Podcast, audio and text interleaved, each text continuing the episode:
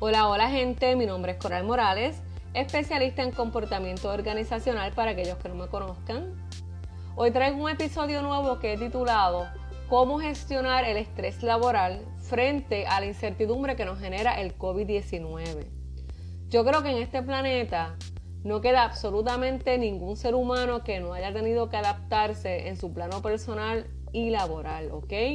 Es por eso que traigo ciertos temas a cubrir cómo lidiar con la incertidumbre, cómo gestionar la angustia que nos origina el COVID-19, adaptaciones, recomendaciones y nuevos hábitos. Quiero partir de la premisa de que en la actualidad el estrés laboral tiene importantes consecuencias no solo como causa directa a las empresas, sino por su incidencia sobre la calidad de vida de las personas afectadas. Aunque será responsabilidad de cada organización garantizar unas condiciones de trabajo saludables, tanto a nivel físico como psicosocial, no debemos olvidar que a nivel individual podemos hacer mucho para prevenir el estrés y tomar control de nuestra salud. Vivimos tiempos inciertos a nivel individual y colectivo, eso creo que a todos nos queda claro, ¿verdad? Obviamente esto nos desconcierta, nos angustia y en cierta medida nos paraliza. ¿Qué pasaba antes? Organizábamos nuestras agendas a días, semanas e incluso a meses vista. Teníamos unas rutinas que nos tranquilizaban porque nos alejaban del caos, ¿verdad? De cierta medida. ¿Qué sucede hoy? El COVID-19 no solo pone en jaque toda la planificación que teníamos, sino que prácticamente se imposibilita hacer otra. Yo no sé a ustedes, ¿verdad? Pero a mí al inicio se me hizo bastante conflictivo comenzar una rutina nueva, ¿no? Entonces, todos estos, todos estos datos, ¿verdad? Eh, sucede en nosotros que sentimos que hay cosas que escapan de nuestro control y esto nos hace sentir vulnerables. Esta vulnerabilidad genera angustia y la angustia nos está generando estrés. Obviamente, ¿verdad? Este estrés se refleja a nivel laboral y podemos sentir, ¿verdad? Síntomas como trastornos cardiovasculares, trastornos respiratorios, trastornos dermatológicos, trastornos gastrointestinales. Esos son, ¿verdad? Reflejos de síntomas físicos habituales. A nivel psicológico, podemos experimentar aumento de nerviosismo y ansiedad, falta de motivación, dificultad de concentración, entre muchos otros. Pero sucede que ante los imprevistos podemos angustiarnos, frustrarnos, pero también entiendo que podemos adaptarnos, ¿verdad? Esa es la nota positiva detrás de todo esto y es que el ser humano siempre tiene la capacidad adaptativa. Hoy les traigo ocho recomendaciones, así que vamos a entrar ¿verdad? de lleno a la discusión de, las recomendaciones en el estrés en ámbito laboral. Y la primera sería identificar los desencadenantes del estrés. ¿Qué vas a hacer aquí? Durante una semana o dos, registrar las situaciones, los sucesos y las personas que hacen que tengas una respuesta física, mental o emocional negativa. Incluye una breve descripción de cada situación y responde a preguntas como las siguientes. ¿Dónde estabas? ¿Quién estuvo involucrado? ¿Cuál fue tu reacción? ¿Y cómo te sentiste? La segunda sería, mejora tus habilidades para administrar el tiempo.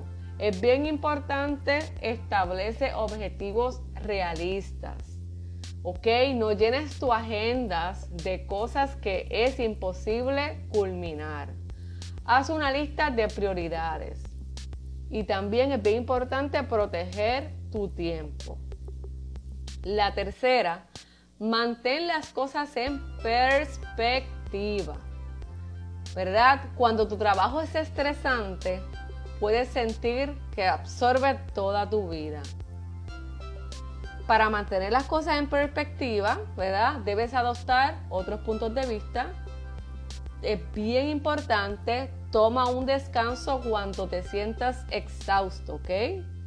Escucha tu cuerpo, ¿ok? Es bien importante tomar ese descanso en el momento adecuado. Y siempre ten un método de desahogo. En este punto, ¿verdad? Yo aconsejo que tengas una persona cercana, ya sea tu, ya sea tu mejor amigo, ¿verdad? Una amistad cercana o un compañero de trabajo cercano. La cuarta sería centrarse en el ahora. Debemos centrarnos en resolver lo que ocurre ahora y no tratar de resolver lo que tememos que vaya a ocurrir en un futuro, ¿verdad? Porque el futuro en estos momentos no existe. Entonces, este del presente es donde podemos actuar. La quinta, limitar y manejar el consumo de información es bien importante no sobreexponerse a la información y solo acceder a la justa y correcta. La próxima, desdramatizar. Gente, muchas veces,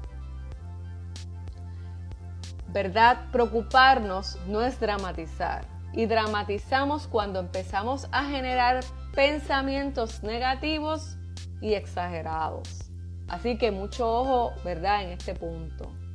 La siguiente, reconoce la emoción o tu función. Lo primero que hemos de hacer es entender que ante la incertidumbre es una reacción normal y adaptativa. Es una emoción que nos va a ayudar a poner en marcha planes de acción para reducir esa situación incierta. La última que les daría aquí es no confundir planificación con control y esto lo veo todo el tiempo. ¿Qué sucede? La planificación tiene que ser una herramienta flexible que nos permita adaptarnos según vaya evolucionando la situación, porque si la tomamos como una forma de control, puede alentar más nuestra angustia, entonces sería obviamente contraproducente porque lo que estamos tratando es manejar la angustia, ¿verdad? Y esto pues obviamente nos generaría más estrés. Por último, y esto se lo recomiendo tanto en el ámbito laboral, ¿verdad? Como personal, es cuida tu cuerpo. Utiliza medios prácticos para relajarte, ¿verdad? Relaja tu cuerpo a menudo con técnicas de respiración profunda, meditación, relajación muscular o participa de actividades que te divierte, ¿ok? Hacer ejercicio en casa también te puede ayudar, ¿verdad? A mantener en forma y a disminuir la tensión. Recuerda siempre que en Internet te ofrece un sinnúmero de recursos para aprender y practicar muchas de estas estrategias si es que no realizas ninguna de ellas, ¿ok? También intenta hacer cosas que habitualmente te resulten entretenidas. En fin, si ninguna de estas medidas sirve para aliviar tu sensación de estrés o agotamiento en el trabajo, consulta a un proveedor de atención de salud mental, ya sea por tu propia cuenta o a través de un programa de asistencia al empleado ofrecido por tu empleador.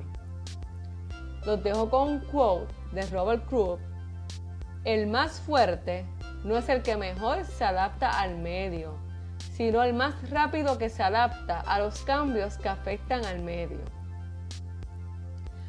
Gente, sé que muchos de ustedes aún están trabajando remoto, ¿verdad? Me incluyo.